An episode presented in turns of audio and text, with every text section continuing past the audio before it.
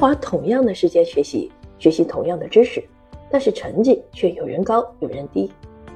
读同一本书，看同样的内容，但是每个人获取和记住的信息却截然不同。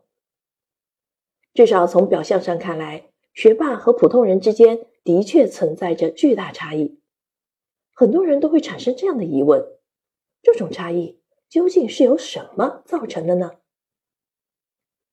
带着这样的疑问，西冈一成开始了长时间的探索。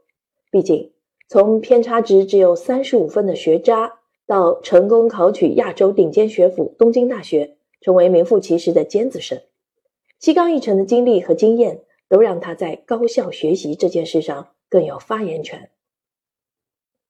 西冈一成成功升学的答案非常简单，那就是全方位向尖子生学习，并最终掌握了真学霸们的高分法则与思维方式。在这个过程中，西高一成深切地感受到，学霸们的思维方式的确与众不同。他们的聪明与他们掌握的知识多少无关，而是主要体现在思维方式上。他们伏案学习的时间并不是很久。他们的智商也与普通人没什么不同，但是思维方式的差异让他们成了大家口中的学霸和聪明人。而西冈一成最终考入东京大学的结果，也证明了学霸们的思维方式其实是可以学习和模仿的。他苦心观察和总结出了五大尖子生们的学习思维法则。第一。记忆力强的人，大脑里运行的是原因思维。原因产生结果，所有事物之间都存在因果关系。尖子生的特征之一就是遇到任何事情都将其视为一种结果，然后努力分析并追寻其原因。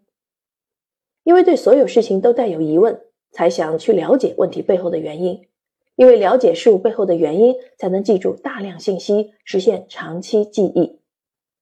聪明人的特征之一就是记忆力卓越，随时随地旁征博引。第二，表达能力强的人，大脑运行的是起点思维。世界所呈现的现象都是事物的终点，而我们在生活中却往往看不见引发这些现象的起点。聪明人可以看到我们看不到的信息，了解事件产生的起点，将终点与起点联系起来。掌握事物的总体框架，并能够对所有事物进行概括，进而通过总体概括提高自己的说服力。培养起点思维法需要我们主动提前熟悉事物的背景知识，省略具体事例和数据，尝试抽取关键词，再运用关键词说明源头与结局。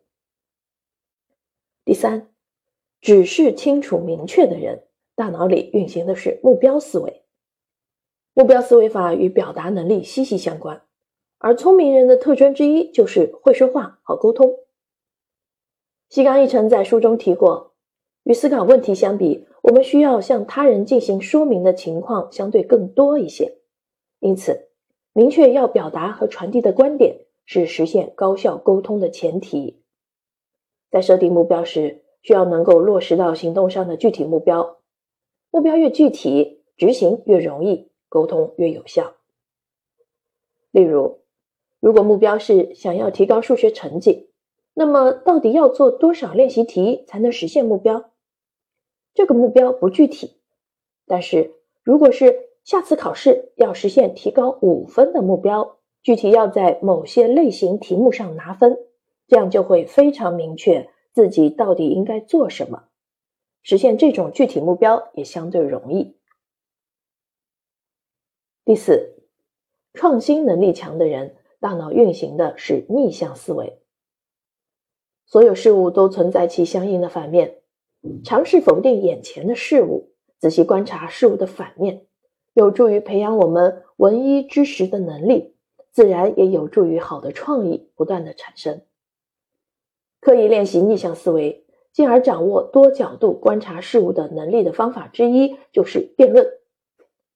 与完全统一的意见相比，各种不同意见才能碰撞出创意的火花。第五，解决问题能力强的人，大脑运行的是本质思维。抓住本质是解决问题的密钥。无论从哪个意义而言，聪明人通常都能深刻的思考，迅速抓住事物的本质。当然，我们不能只满足于看透事物的本质，而是需要在看透事物本质的基础上，将其与日常生活联系起来，一起分析思考。本质思维除了有助于寻找解决方案，而提供给我们理解、思考、描述事物的好机会。除了以上这五种东京大学尖子生限定的思维方法，西冈义成对于学习本身的态度也没有过分严肃。他在书中一直强调的是对日常生活的辨析能力。在他看来，学习就是主动观察日常生活，分析思考事物，并在其中享受快乐的行为。正因为主动思考很快乐，所以人们才愿意花时间学习。这是否能点醒工作后无法抽出时间学习的职场人呢？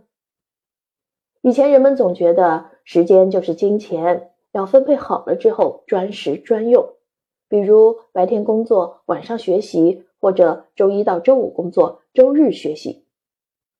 但大家没有意识到的是，学习不是物品，没有实体，无需将其刻意塞进某个时间段。西冈义成在《高效学习》这本书里告诉读者，学习是一种主动的态度，是一种习惯性的思考状态，是可以在日常生活中培养的辨析能力。你是否也因为工作繁忙的关系，很难抽出大块时间进行专门的学习，对自己知识摄取量的不满，又引发了新一轮的焦虑呢？